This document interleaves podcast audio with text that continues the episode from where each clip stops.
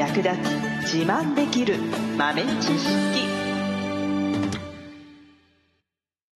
この番組は2006年バリスタチャンピオンのみえちょと。コーヒー勉強中いくちゃんがいつものコーヒーがさらに美味しくなる話をしています。この番組を聞けばちょっと自慢できるコーヒー雑学やすぐに役立つ最新トレンド情報がわかりますラジオトークで毎週火曜日お昼の12時からゆるっとお昼休み。木曜日の夜10時10分からはカフェ好き女子の夜会をライブ配信しています。美味しいコーヒーの入れ方など皆様のご質問にもお答えしますのでぜひ欠かさず遊びに来てくださいね。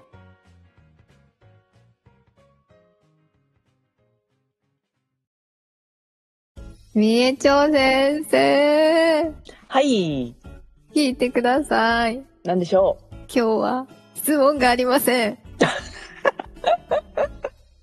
聞いてくださいって聞くとは？今日は質問がないのが悩みです。なかったんです、たまたま。たまたま？は それだけね、いろいろ解決してきたということで。めでたしめでたしではあるんですが、何もないのも寂しいね。い。いや、なんか、決してパーフェクトなわけじゃないんですけど、ちょっと一周回って落ち着いちゃったな、みたいな。そうね、そうね。ななんかないですか、先生。そうですね。あ、そんなに、こう、日常生活で、コーヒーをね、入れたりとか飲んだりとかする上では、そんなに役に立たないというか、すぐにこう、応用できるとか、そういう感じではないんですけど、はい。今後もしかしたら、まあ、出会う可能性があるものがちょっとあるので、おあちょっと先回りして知っておいた方がもしかしたらいいかもっていうお話ならあるかな。なんだなんだ気になります。えっ、とね、まあ、最近コーヒーの栽培地がどんどんね、広がっていってて、昔から栽培が盛んな場所以外にもね、新たにコーヒーの栽培に、まあ、取り組む国が増えてきてはいるんですけれども、まあ、なかなか世に出回っていけないコーヒーがあって、それがですね、アフリカなんですけども、はい。まあ、アフリカといえば、エチオピア、ケニア、タンザニア、この辺りがね、産地として有名なんですけれども、はい。近頃ね、ブルンジとか、ルワンダあたりのコーヒーがね、出回るようになってきたんですよね。うーん。うん。ブルンジ。そう。なかなか品質はいいんですよ。うんうん。ただ、ちょっと問題があって、はい。なかなか一般的にね、どのコーヒーショップでも扱えるレベルにならないのが、ポテトっていうものがあるんですよ。え？ポテト？芋？芋。ポテトチップのポテトですか？ポテト、そう。コーヒーなのに？そう。コーヒーにポテトっていう、ポテトフレーバーっていうんですけれども、はい。このポテトフレーバーっていうのが出てきちゃう可能性が非常に高いのが、このアフリカの、中央アフリカだったり、東アフリカのコーヒーなんですよね。へー。このね、本当にお芋の匂いなんですよ。え、それっうんていうのはな、え、え、え、いい入れるとコーヒーが芋だな、みたいな感じなんですか？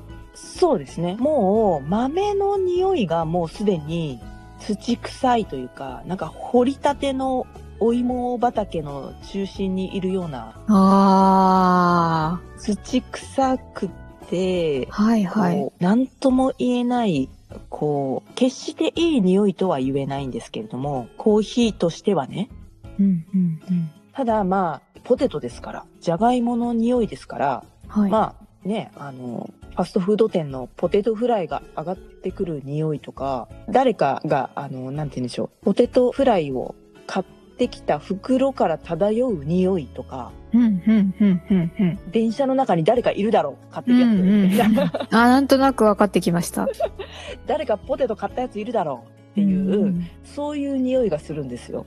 へー。なので、まあ、その匂いが別にね、あの、くっさーっていうわけじゃないじゃないですか。もともとその、じゃがいもの揚げた匂いがくっさーってみんなが思うわけじゃないから、うん。知らない人にとってはそんなに違和感のない匂いなんですけど、まあ間違いなくコーヒーの匂いじゃないっていうことだけはわかるんで、へえ。うん。もうこれはね、この匂いがするコーヒーにもし出会ったら即返品してください。そ、あ、それはなんか買った時にそういうのが来ちゃうこともあり得るわけですか？そうですね。へえ。こればっかりはですね、焙煎業者も悩んでいるんですけど、原因が特定できてないんですよ。うーん。なんとなく、まあ、容疑者的に怪しいな、こいつっていうのはいるんですけど、はい。このポテトフレーバーの容疑者として挙げられているのが、カメムシ科の虫がいるんですよね。へえ。うん。まあ、カメムシといえばね、まあ、皆さんご存知の方も多いと思いますが、臭いじゃないですか。臭いです。嫌いです。嫌です。あれの仲間がコーヒーの実を食べたり、あとそのコーヒー豆の中に潜んで生活してたりええ。すると、まあその時にコーヒーチェリーの果肉とか、なんて言うんでしょう、エキスをね、吸う時に付着したもの、分泌物ですね。まあ唾液だったりとか、あとはこう排泄物だったりとか、そういったものが、まあその細菌が発酵したりとかすることによって、ベトキシピラジンっていう物質が発生するんですね。なんだって？メトキシピラジンっていうね、これが原因となる成分っていうふうに言われているんですけれども、うんうんこれがですね、ポテト臭っていうのの原因なんですけれども、まあ、そのね、カメムシ科の虫が関わっているっていうふうに言われています。ただう、んこのね、見た目でわからない。まず、何が違うのか。虫にやられてる豆と一切やられてない豆の違いがまずわからないと。うんうんで、まあ、焙煎してもまだわからない。ええそうなんだ。で、豆をひいた瞬間に超わかる。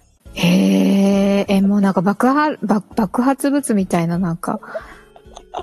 ほんとそんな感じ。へえ。まあ、焙煎豆でもわかるときはわかるんですけど、それでもね、小分けにした袋とかで、開けた瞬間とかにわかるときはわかるんですけど、引く前の豆でもねうん。ただ基本的には、引いた瞬間に、うわっってなるのが、ポテトの仕業っていうんでしょうか。なので、うんまあ、ブルンジだったり、ルワンダ、まあ、他にもコンゴとかでうもそうんアフリカなんだけど、まあ、有名どころじゃないアフリカのコーヒー豆を買うときは、ちょっとね、まあ、お店側で、そういう注意喚起をしてくれるお店もありますけど、はい。あの、まあ、そういうのもない場合もあるので、あの、もしね、そういうちょっとマイナーなアフリカの生産国のコーヒー豆を買うときは、ちょっとそのポテトフレーバーっていうのを、ま、万が一出るかもしれないよっていうのを念頭に置いて購入していただいた方がいいかもしれないですね。へえ。で、まあ、万が一出たとしても、お店の方で必ず交換とかしてくれるはずなので、おお。まあ、あの、なんて言うんでしょう。泣き寝入りする必要はないと思います。うーん。出たーっつって持ってていただければ。はい。はあ、そっかうん結構、てかかなり強烈なので。もうねコーヒーミルも、もう、ポテトの匂いでくっさーってなっちゃって、次に引くコーヒー豆も、その匂いが移っちゃうぐらい臭いので、そんなうん、そうなんですよ。にへえ。うん。なので、まあね、袋を開けた瞬間だったりとか、まあ、そこでまだわかんなくても引いた瞬間にはもろに掘り起こしたばっかりのごぼうとかじゃがいもとか、ああいう土臭い匂いがしますので、そういう匂いがしたコーヒーは飲まないでいただいて、で、えーお店にね、買ったところに持ってっていただくのが一番いいかなと思います。わかりました。